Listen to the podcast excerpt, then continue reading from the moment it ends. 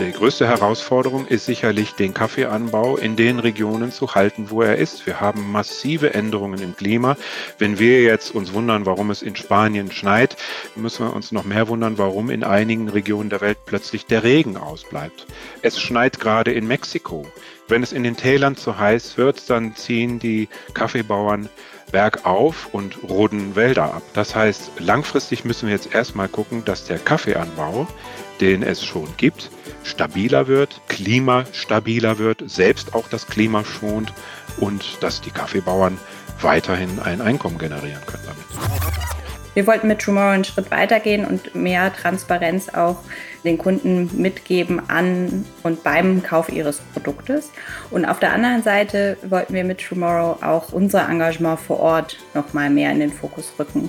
Transparenz ist ja kein Selbstzweck. Es geht ja nicht nur darum, etwas darzustellen, wie es vor Ort aussieht, sondern es geht ja auch darum, dann den Kunden und Konsumentinnen aufzuzeigen, was machen wir mit dieser Transparenz, was machen wir mit den Informationen, die wir bekommen haben.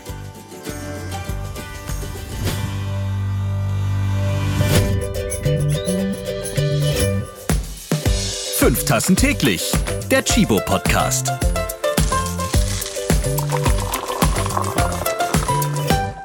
Moin, hier ist euer Kaffeeerinnerer. Habt ihr euch schon einen schönen Schluck gegönnt? Jetzt ist die beste Gelegenheit, denn dieser Podcast macht Lust darauf. Ja, und fairer Kaffee, der schmeckt noch besser. Heute hört ihr, wie umweltfreundlich und sozial der Kaffeeanbau auf den Kaffeefarmen sein kann. Wie können dort Böden und Trinkwasser geschützt werden? Und vor allem, wie können Farmerinnen besser unterstützt werden? Hier gibt es eine neue Idee und die heißt True Morrow.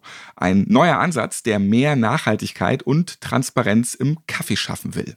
Ich bin Ralf Potzus und links und rechts neben mir sind die Kaffeeexperten für mehr Gerechtigkeit, Tiane Grönefeld und Mike Spandern. Sie sind digital dabei. Grüß euch. Hallo. Moin, moin aus Kiel.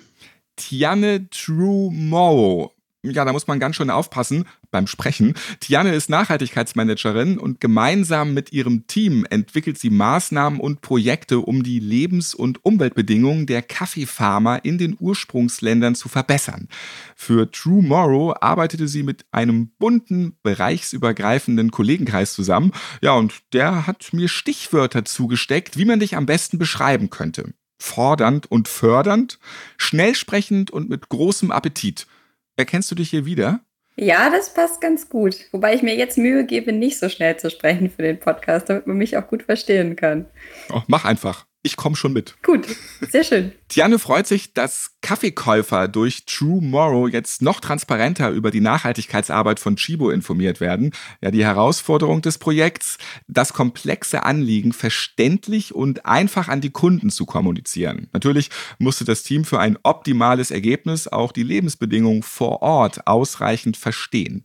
Wir sprechen heute darüber. Und Tiane, du arbeitest nicht nur für den Kaffee, sondern du trinkst das Heißgetränk auch sehr gerne. Wie am liebsten? Morgens mag ich am liebsten einen Filterkaffee mit Milch und nachmittags oder nach dem Mittag trinke ich gerne einen Espresso ohne Milch.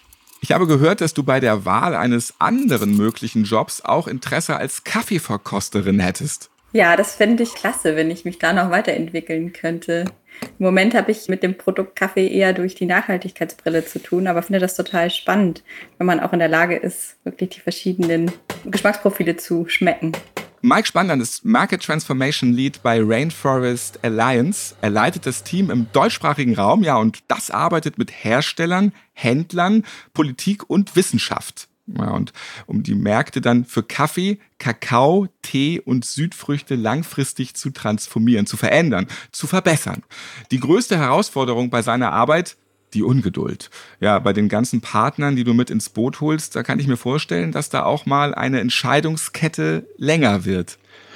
Ja, das sind nicht nur die Entscheidungsketten, sondern es ist manchmal auch die Art und Weise, wie kommuniziert wird. Da gehen manche sehr ambitioniert nach vorne und haben große Pläne und gucken dann hinter sich und haben eigentlich alle verloren. So wird manchmal sehr intensiv darüber geredet, was die Kaffeefirmen wollen. Aber kann der Handel das zum Beispiel schon? Und wenn wir nachhaltigen Kaffee sourcen wollen, also einkaufen wollen und wir wollen, dass hier alles umweltfreundlich und auch gerecht abläuft, sind denn die Bedingungen vor Ort überhaupt so umsetzbar? Also da kommt natürlich eine enorme Ungeduld hervor, aber auch vom Gesamtwillen der Branche natürlich auch. Äh, innerhalb von Rainforest Alliance, wir arbeiten seit über 30 Jahren jetzt in diesem Feld und wundern uns manchmal, mein Gott, warum ist denn nicht alles einfach schon nachhaltig? Das ist natürlich dann für uns mental immer noch sehr schwierig. Rainforest Alliance ist seit über 30 Jahren erfolgreich. Die Konzepte funktionieren, aber viele Missstände in den Erzeugerländern sind noch immer nicht gelöst. Du brennst dafür, dass es immer besser wird. Ja, natürlich. Und das wird es auch. Wir reden sehr viel darüber, dass es immer noch Probleme gibt, auch gerade in der aktuellen Situation. Wenn wir die Nachrichten schauen, dann sehen wir brennende Regenwälder, wir sehen äh, Flüchtlingsströme, wir sehen immer noch soziale Missstände. Aber wir haben auch sehr viel erreicht. Jetzt nicht nur als Rainforest Alliance, sondern insgesamt im Nord-Süd-Dialog sind wir schon viel weiter, als wo wir vor zehn Jahren oder 20 Jahren waren. Aber es ist uns eben immer noch nicht genug. Es ist immer noch so, dass es teilweise unerträgliche Zustände gibt. Umweltbedenken sind nicht nur Bedenken, sondern sie sind auch teilweise auf realistische Probleme gestützt. Und da arbeiten wir hart dran, jetzt noch den Bogen zu bekommen, um diesen Teil der Welt nicht zu verlieren. Michael, wann trinkst du deinen Kaffee am liebsten? Wo und mit wem? Am liebsten trinke ich natürlich meinen Kaffee außer Haus. Wir trinken ja auch gerne zu Hause Kaffee, aber ich nutze das eigentlich gerne, um mit meiner Frau das Kaffeeangebot außer Haus zu nutzen, denn für mich ist Kaffee nicht nur ein Getränk, sondern auch ein bisschen Lifestyle. Es geht um die Kommunikation, aber das ist in diesen Tagen natürlich schwierig wir wollen das trotzdem machen und gehen raus und dann ist es halt to go und nicht im Café. Aber wir nutzen da so auch ein bisschen unseren Nachmittagskaffee als Grund rauszukommen. Ja, wenn man mal so schwankt zwischen Michael und Mike, dann liegt es daran, dass du eigentlich ja Michael Spandern heißt, aber ähm, seit Jahren schon Mike genannt wirst. Also es ist nicht auch mal noch ein Michael hier dazu gekommen. Kannst du mal erklären, warum es so zwischen Mike und Michael schwankt bei dir? Ja, ich bin auf der englischen Schule groß geworden, bin in Schweden aufgewachsen und habe lange Zeit in Südafrika gelebt und überhaupt in der Branche meistens international unterwegs. Und da ist Michael und Mike sehr nah aneinander.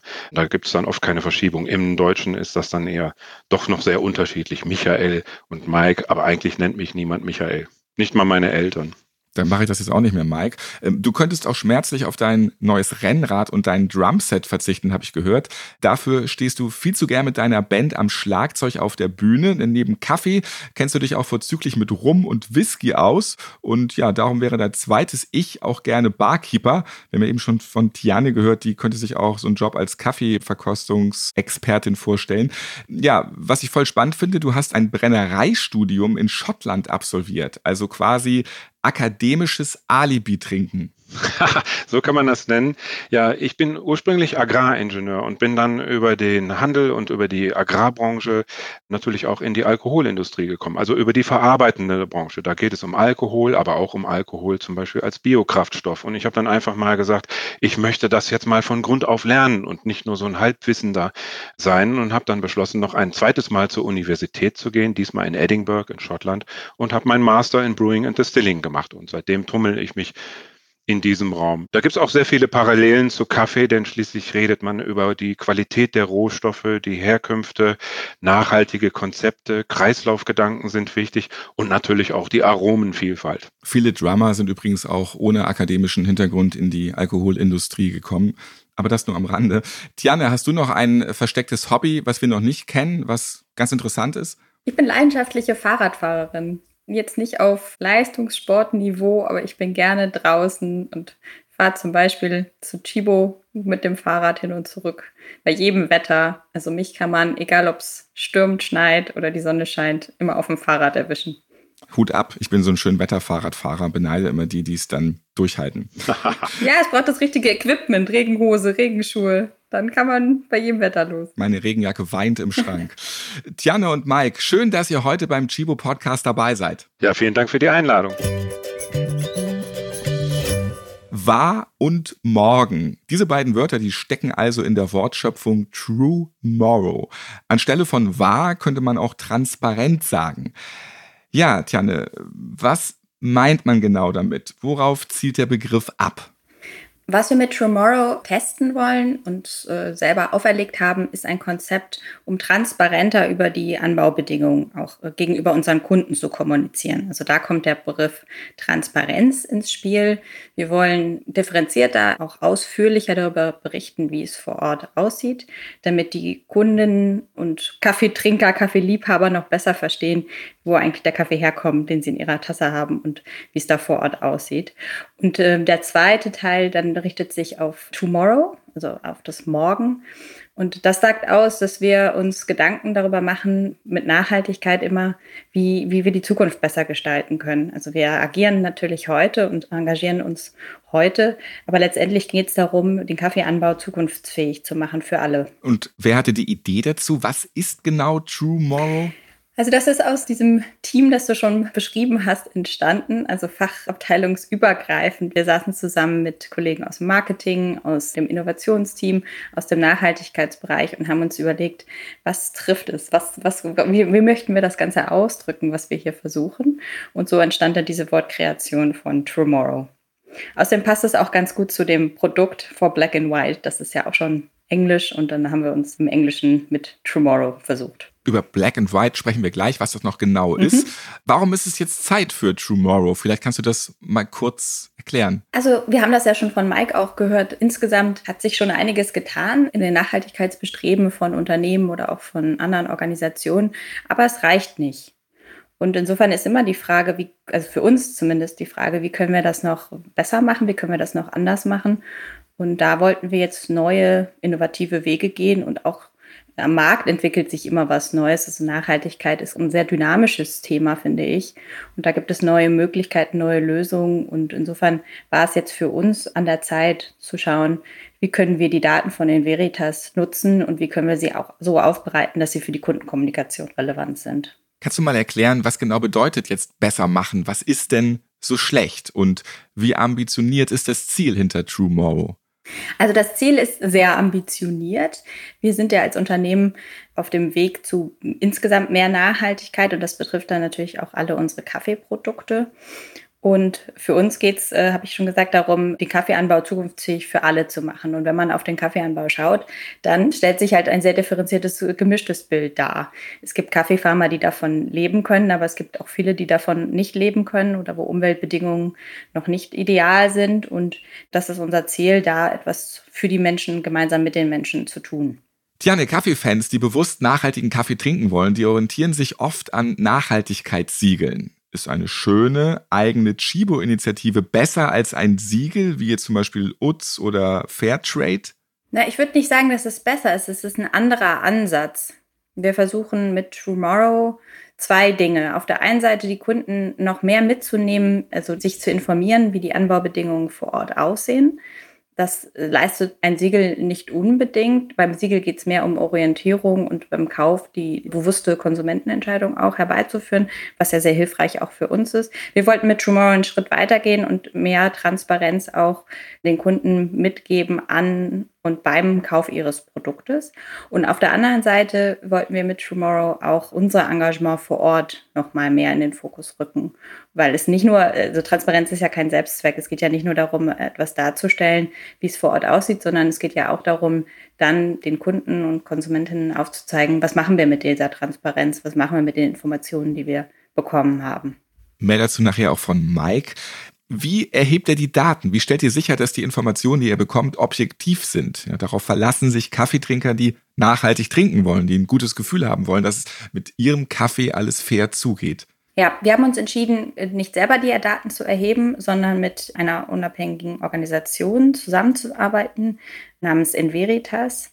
Die wurde 2016 gegründet als gemeinnützige Organisation mit dem Ziel, auch die Verbesserung von Lebensbedingungen der Farmer herbeizuführen. Und diese Organisation in Veritas, die erhebt die Daten unabhängig, aber im Auftrag dann letztendlich für Chibo. Und wir kaufen die Daten von Inveritas ein.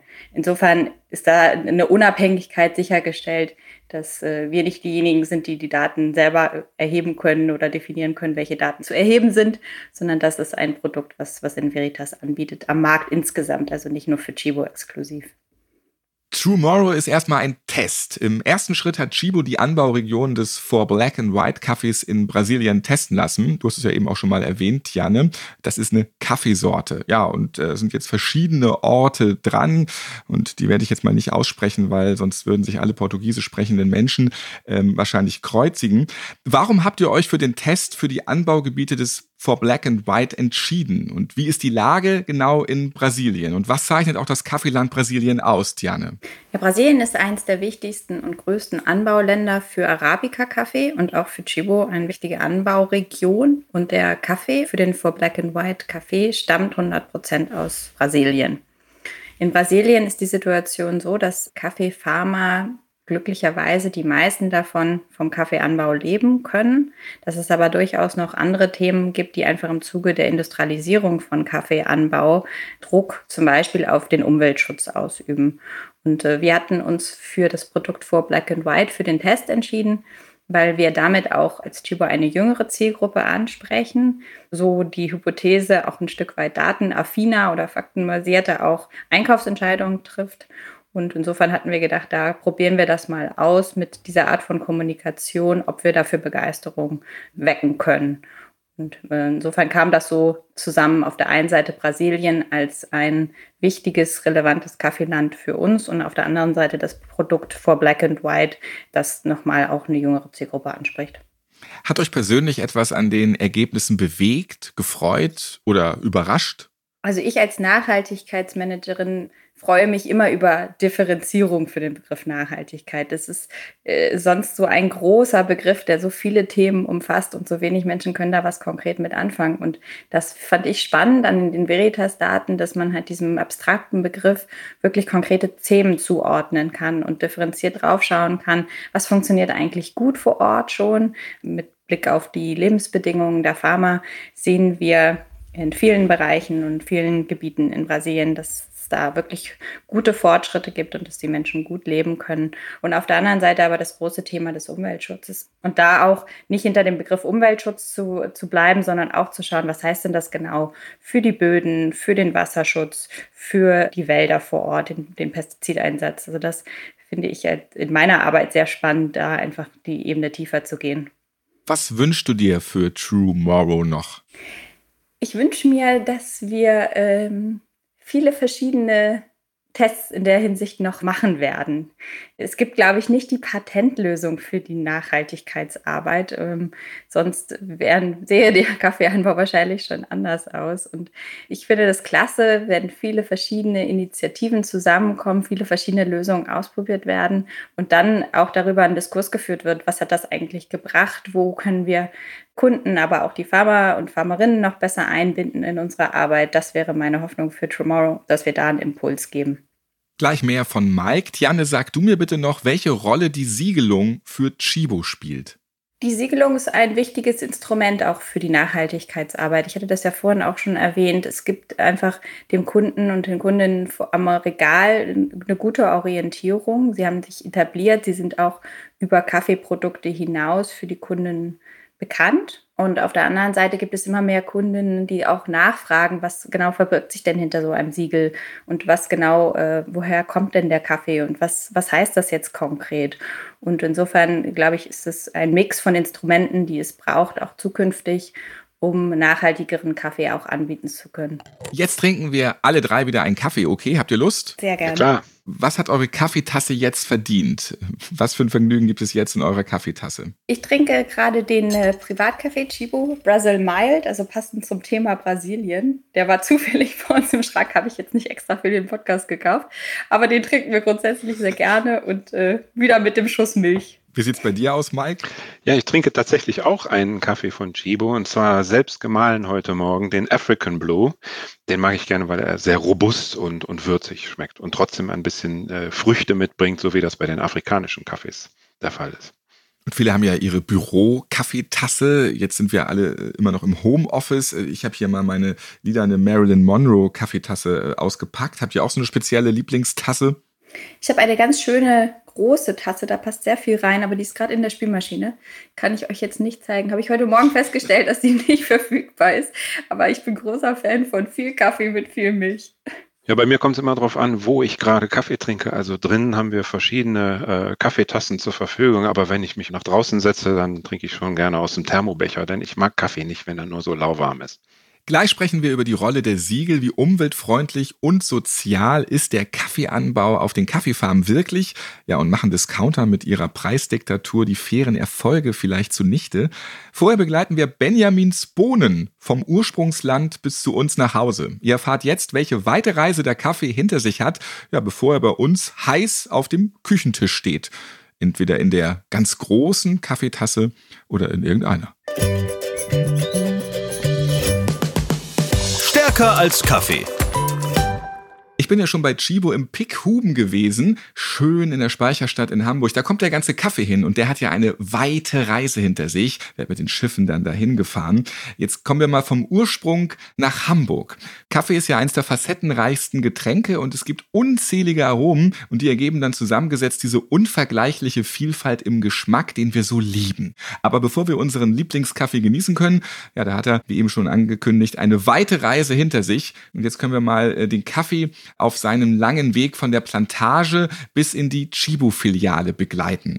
Bei mir am Start ist Chibo-Sprecherin Karina Schneider. Hallo, grüß dich. Moin. Und Kaffeesommelier und Kaffeeexperte Benjamin Wiedegren. Moin. Moin, Ralf. Jetzt möchte ich mal von euch alles hören, die ganzen Erklärungen zur Lieferkette und Ankunft aus den Ursprungsländern bis in den Hafen. Ja, Benjamin, hilf uns doch mal bei der Reise vorne anzufangen. Wie geht denn der Kaffee eigentlich im Ursprung auf die Reise? Wie geht's los, wenn die Bohnen geerntet sind? Mhm. Das muss man jetzt wirklich etwas verkürzen, weil das hat Ralf richtig gesagt. Da passiert enorm viel im Kaffee. Und wenn wir so eine Packung Kaffee dann in der Chibo-Filiale kaufen und dran riechen und uns freuen, dass das so toll riecht und dann auch so schmeckt, wie es soll, und dann über diese Wertschöpfungskette auch nachdenkt, dann ist man schnell noch so beim Rösten, ne? aber auch davor passiert ja noch wahnsinnig viel. Also Kaffee ist sehr hochinteressant und vielschichtig. Und diese ganze Reise versuche ich jetzt mal sehr einfach darzustellen.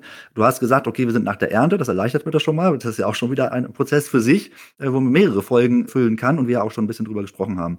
Und wenn der Kaffee sozusagen etwas getrocknet ist, der wird getrocknet, weil er wird, Ralf hast du richtig gesagt, in der Regel auch heute die größte Menge verschifft. Ja? Und das dauert etwas, meistens irgendwie zwei, drei, vier Wochen, je nachdem von wo der Kaffee kommt und wie gut er auch durchkommt. Und ich kann schlecht zufeuchten Kaffee so lange verschiffen. Ja, also brauche ich eine gewisse Trocknungszeit. Äh, der ist erreicht, dann ist der Kaffee hoffentlich zügig und im Zeitplan unterwegs. Das kann manchmal etwas ärgerlich sein, wenn der Kaffee nicht rechtzeitig ankommt, ich ihn aber brauche. Meistens passt. Ganz, ganz, ganz wenig Kaffee ist auch per Luft unterwegs. Ja, in der Regel ist es aber das Schiff. Übrigens auch gar nicht alles in Kaffeesäcken. Ja, also es ist gar nicht so der Größteil, der noch in Säcken unterwegs ist. Es ist dann tatsächlich wirklich Containerware. Es gibt viel große äh, Sackware dann, aber dieser klassische Jutebeutel, äh, der etwas größere sozusagen, gibt es noch, aber eben nicht mehr das Allermeiste, was so in diesem klassischen Sack unterwegs ist. So, jetzt kommt es bei uns an. Wo kommt es an? Im Hafen. Und dann haben wir sozusagen einen Kaffeekontor im Pikuben, hat Reifer eben auch gesagt, da warst du mal, da wird das verkostet. Ja, dann gibt es Proben, es werden ständig Proben genommen. Also vor der Verschiffung wird noch eine Probe genommen. Ja, ist das wirklich der Geschmack, den ich haben will? Kaufe ich das? Ist das verabredet gewesen? Wenn das hier ankommt, wird eine Probe genommen. Ist es auch der Kaffee, der hier ankommt? Rechnen wir immer noch von dem gleichen Produkt oder ist da irgendwie was schiefgelaufen? Passt die Qualität? Und ähm, dann wird er eingelagert. Also im Hafen gibt es riesige Kaffeelager hier bei uns in Hamburg. Und wir können dann den Kaffee immer dann sozusagen aller Minute abrufen, wenn wir ihn auch rösten. Ja, und dann sagen wir, okay, jetzt wird der Kaffee geröstet, dann wird er zu uns ins Werk gefahren und äh, geröstet. Und da auch übrigens natürlich wieder permanent verkostet und probiert, passt die Qualität. Ne? Dann lass uns doch beim nächsten Mal vielleicht auch mal einen Blick in die Rösterei virtuell hineinwerfen, was dann mit dem Kaffee dort alles weiter passiert und wie er seinen Weg in die Verpackung findet. Ja, also gerne. Das ist ein genauso wichtiges Moment. Und dann, wenn ich richtig denke, haben wir tatsächlich ja über die Aufbereitung gesprochen, also im Ursprung auch, ja, über Ernte, Aufbereitungsprozesse. Mhm. Jetzt haben wir eben diesen Weg in aller Kürze und Schlankheit von der Plantage, von der Kaffeefarm in die Rösterei gemacht. Wir haben eigentlich schon darüber gesprochen, was mache ich denn mit dem fertig gerösteten Kaffee und wie brühe ich mir den auf. Was wir noch nicht haben, ist äh, genau der Part, wir müssen ihn ja rösten. Und da freue ich mich natürlich, wenn wir die Lücke schließen können irgendwann mal. Genau, da gibt es, glaube ich, ganz viel zu entdecken und verschiedene Röstprozesse anzugucken. Da sind wir auf dein Expertenwissen gespannt. Vielen Dank, Benjamin. Ja, bitte, bitte. Vielen Dank für diese Kaffeeeinblicke, Karina Schneider und Benjamin Wiedegren. Ja, ich habe zu danken. Bis zum nächsten Mal. Stärker als Kaffee. Für 30 Prozent der Kaffeetrinker spielen faire Produktionsbedingungen und ein nachhaltiger Anbau eine Rolle. Der Chibo Kaffee Report 2020, der spricht von 34,1 Prozent der Befragten, die täglich nachhaltigen Kaffee trinken. In Zukunft wird dieses Marktsegment an Bedeutung gewinnen. Das prognostiziert Thilo Kampfmeier von Splendid Research. Mike, erklär mir bitte nochmal, was dein Arbeitgeber Rainforest Alliance in Bezug auf Kaffee macht. Und sind durch euer Engagement mehr faire Produktionsbedingungen möglich? Also was wir machen, Rainforest Alliance ist, wir haben mit sehr viel wissenschaftlicher Arbeit und zwar auch mit Gummistiefeln auf den Betrieben vor Ort herausgefunden, wie wir uns zumindest vorstellen, wie Kaffeeanbau nachhaltig gestaltet werden kann, sowohl um das Einkommen der Landwirte zu sichern, um Menschenrechtsfragen zu beantworten und um auch langfristig Umweltthemen anzugreifen. Zum Beispiel der Ursprung von Rainforest Alliance, da geht es ja um die Abholzung des Regenwaldes.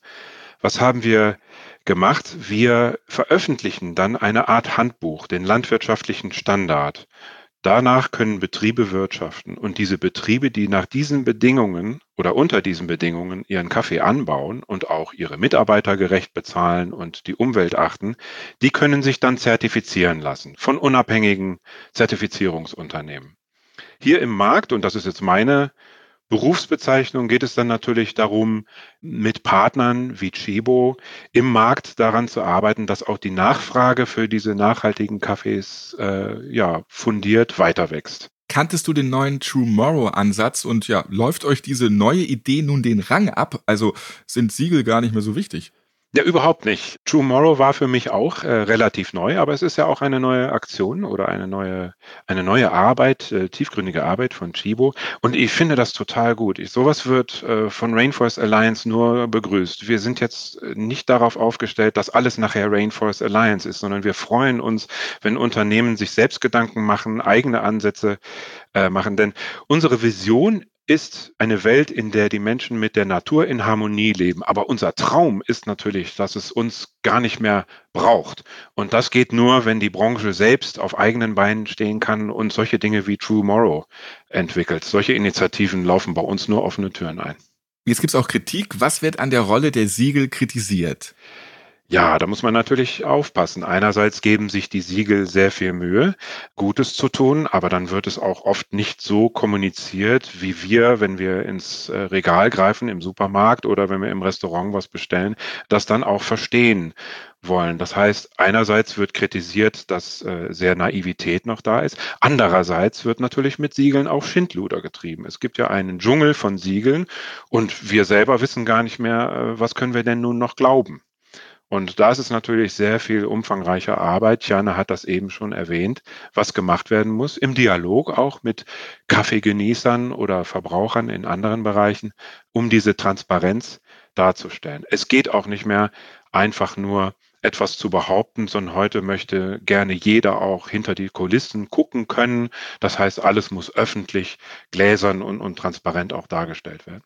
Was kann man noch machen, außer auf Zertifizierungen zu pochen? Muss man ein Siegel auf der Verpackung haben, um nachhaltig zu sein? Also bei uns ist das Siegel ja ein Angebot, das äh, für die Kaffeeröster dann nachher oder auch im Supermarkt das kostenlos ist. Damit können die Marken und die Hersteller können ihre Zusammenarbeit mit uns bewerben. Und das Siegel hat die Aufgabe, wie wir eben schon sagten, dass Verbraucher Kaufentscheidungen treffen können. Aber es hat ja keinen Selbstzweck. Also wir verkaufen jetzt nicht Siegel. Äh, Chibo zum Beispiel bezahlt nicht dafür, dass sie sich das Siegel auf der Kaffeepackung kleben. Es geht vielmehr um die Bedeutung im Markt. Wir wollen ja auch, dass es kein Almosenprojekt ist, dass Landwirte durch eine Zertifizierung mehr Geld bekommen und dann so weitermachen können wie bisher, sondern wir wollen ja, dass der Kaffeeanbau stabil ist. Das mag ich auch an dem Begriff True Morrow. Und genauso arbeiten wir auch. Rainforest Alliance arbeitet daran, dass der Kaffeeanbau langfristig stabil ist, ein gutes Einkommen generiert. Denn mit einem guten Einkommen kann man auch viele Sozial- und Umweltthemen dann langfristig angreifen. Also das Siegel ist ein Mittel zum Zweck, aber der Zweck ist weit größer. Sind denn Programme wie True Morrow auch skalierbar? Also ist das ein Modell, das man in die Breite tragen kann? Das wäre jetzt mein erstes kritisches Kommentar. Natürlich macht man solche Projekte immer gut mit den Betrieben, die man kennt, oder man macht das mit äh, Unternehmen, denen man vertraut. Kann man das in die Breite schlagen? Und Tjana hat ja eben auch schon gesagt, ja, sie würde auch gerne sehen, dass das, äh, dass dieses Projekt Kreise zieht und man das auch mal woanders versucht. Und ich glaube, genau das wird die Herausforderung sein. Erstmal muss man gucken, ob das Konzept funktioniert an sich, vom Anbau bis in die Kaffeetasse, äh, ob es auch so zu kommunizieren und nachzuvollziehen ist. Ja, und das ist für uns bei Rainforest Alliance auch ganz wichtig. Wir arbeiten ständig an einer Erneuerung der Standards, um das auch zukunftsfähig zu machen, so dass schließlich irgendwann mal der gesamte Kaffee rund um die Welt nachhaltig angebaut werden kann. Alles andere wäre ja Quatsch. Die Stiftung Warentest, die kritisierte 2016, dass das Rainforest Alliance Siegel vor allem den Massenmarkt erreichen will und dabei wenig Wert auf biologischen Anbau legt. Auch würden den Produzenten keine Mindestpreise garantiert. Die Tester, die befanden damals, dass durch geringe Ansprüche die Aussagekraft des Siegels leide.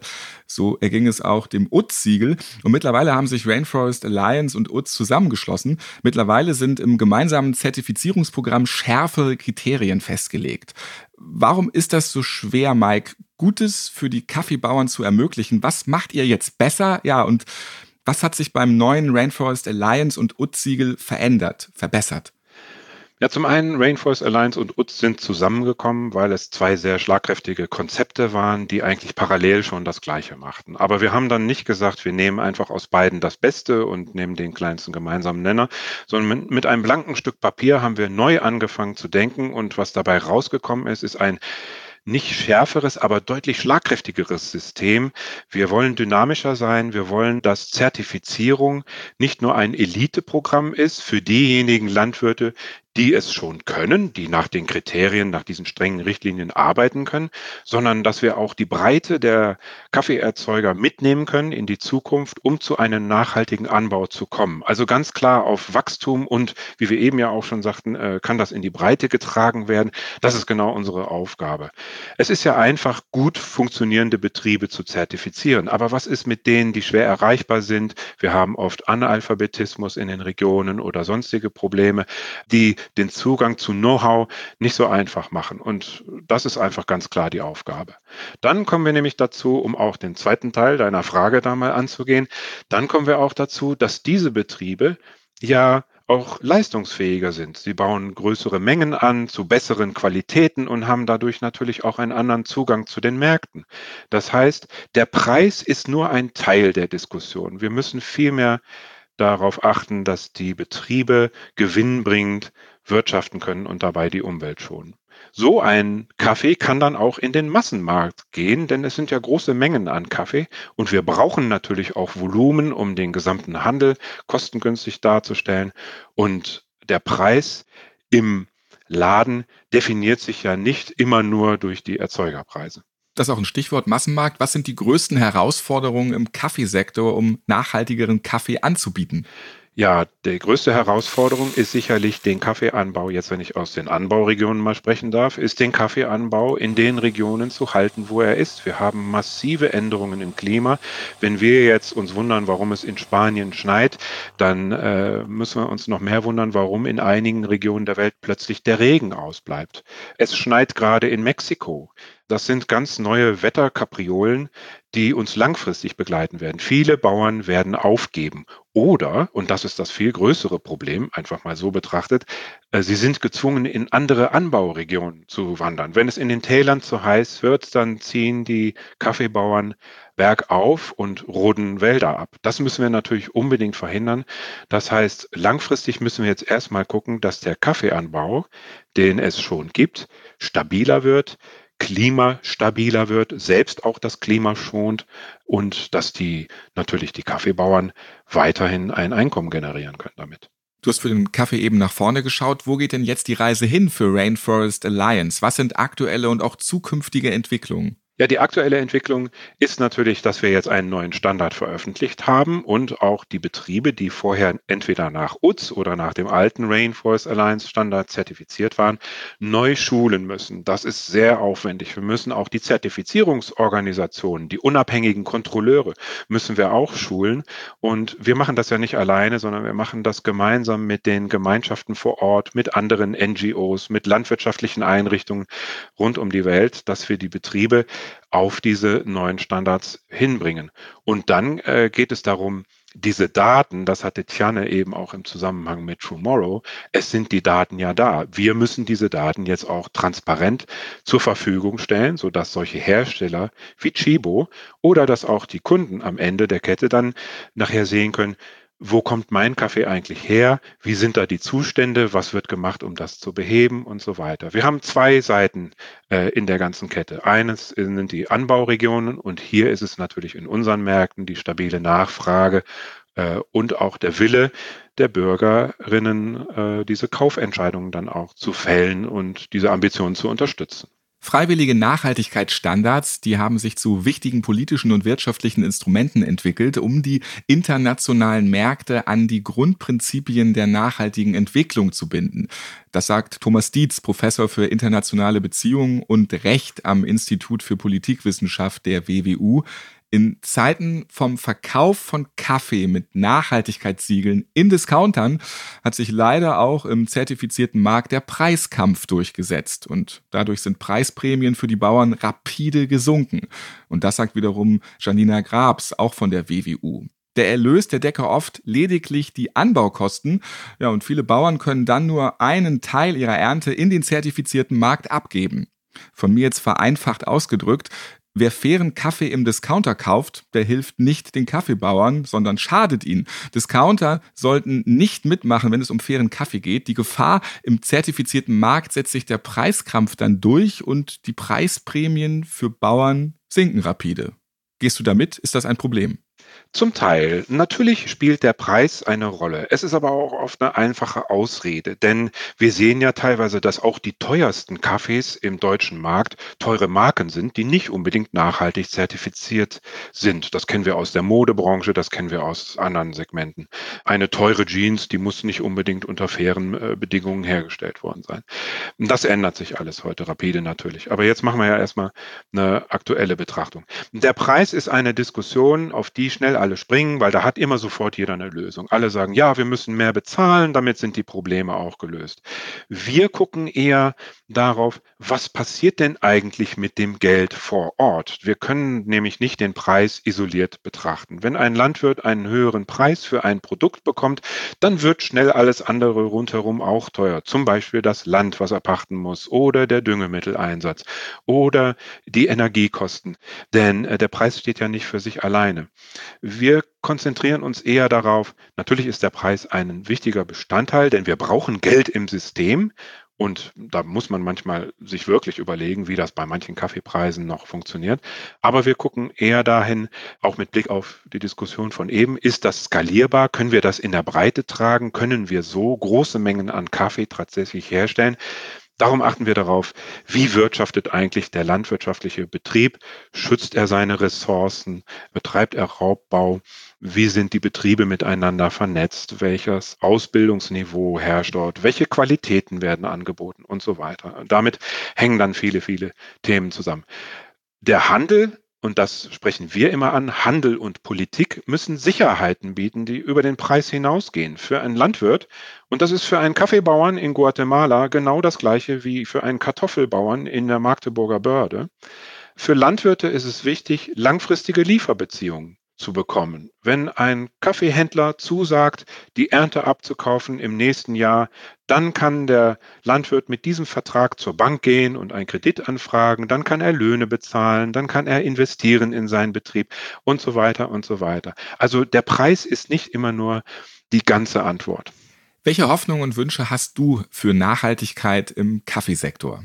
Ja, ich hoffe, dass meine Enkeltochter über dieses Thema gar nicht mehr reden muss dass das eigentlich selbstverständlich ist. Ich finde es immer noch erstaunlich. Wir haben gerade über Siegel gesprochen, aber das ist ja eigentlich das äh, Bittere, dass wir immer noch Entscheidungen treffen können im Supermarkt zwischen nicht nachhaltiger Ware und nachhaltiger Ware. Meine große Hoffnung hier ist, dass das irgendwann mal der Vergangenheit angehört und dass wir uns nur noch darüber unterhalten, welches System ist das Beste, aber nicht mehr, ob Kaffee nachhaltig sein muss oder nicht. Einkommensthemen und soziale Themen. Ist das trennbar im Kaffeeanbau? Ja, auf gar keinen Fall. Nehmen wir mal zum Beispiel ein soziales Thema, was uns alle sehr belastet, weil ja doch immer wieder Schlagzeilen quer durch alle Regionen, auch in anderen Produkten wie Kakao und Südfrüchten auftauchen, Kinderarbeit. Ich kann nicht über Kinderarbeit, ich kann hingehen und Kinderarbeit verbieten, aber damit habe ich das Problem dann ja nicht gelöst, damit habe ich es höchstens ausgelagert. Kinderarbeit kann ich nicht angehen, ohne über die Einkommenssituation der Landwirte zu sprechen, über die Einkommenssituation der gesamten Gemeinschaft. Denn wer kann sich eine Schule leisten, wer kann Lehrer bezahlen? Da muss man dann gucken, kann die landwirtschaftliche Community vor Ort das leiten. Das heißt, das ist schon mal direkt miteinander verknüpft. Aber auch die Lösungsansätze bieten sich oft dort in diesem Bereich. Es ist nicht nur Geld, sondern zum Beispiel auch die Beteiligung von Frauen. Wenn ich über Kinderarbeit rede, dann muss ich auch über Geschlechtergleichberechtigung reden, denn damit wird ja auch oft bestimmt, was passiert eigentlich mit dem Haushaltseinkommen und was passiert mit den Kindern, äh, die dort auf den Betrieben sind. Das ist untrennbar. Jetzt haben wir sehr viel über Kaffee geredet. Wir könnten auch noch ein bisschen mehr davon trinken, okay? Oh ja, gute Idee. Was kommt jetzt in deine Tasse, Mike? Jetzt kommt in meine Tasse immer noch der African Blue und ich habe mir aber einen frischen aufgestellt, denn äh, ja, durch unser interessantes Gespräch habe ich völlig vergessen, zwischendurch mal einen Schluck zu nehmen. ja, du musstest ja auch jetzt reden. Tiane, was hast du gerade genossen? Was trinkst du jetzt? Ich bin auch immer noch bei meiner großen Tasse ähm, Brazil Mild. Ich bin ganz gespannt der Zuhörer gewesen und habe auch gar nicht nebenbei viel getrunken, deswegen bin ich immer auch noch dabei. Das könnt ihr jetzt nachholen. Während ihr schlürft, habe ich noch was Interessantes für euch. Der Espresso zum Schluss.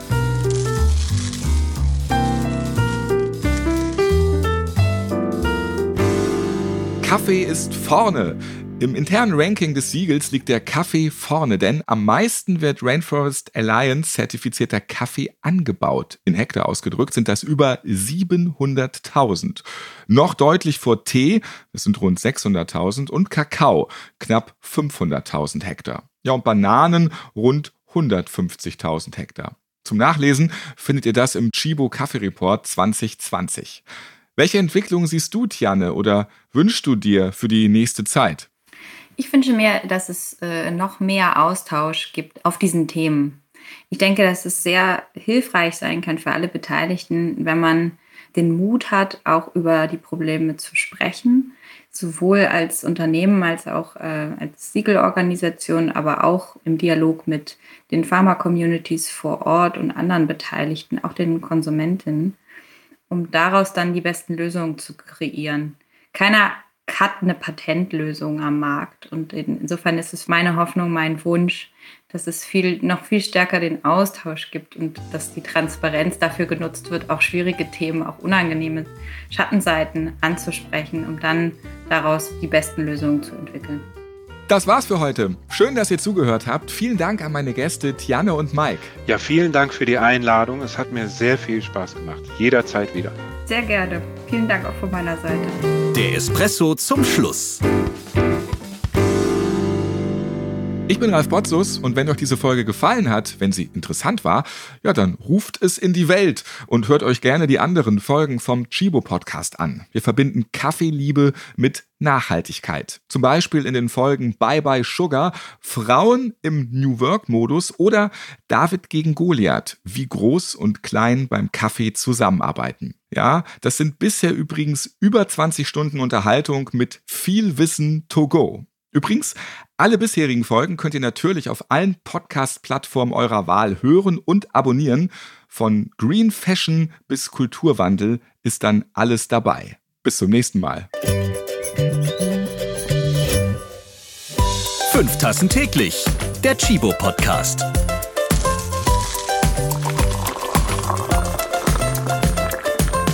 Ihr habt Fragen oder Anregungen zu dieser Podcast-Folge? Wir freuen uns auf eure E-Mail an podcast.chibo.de.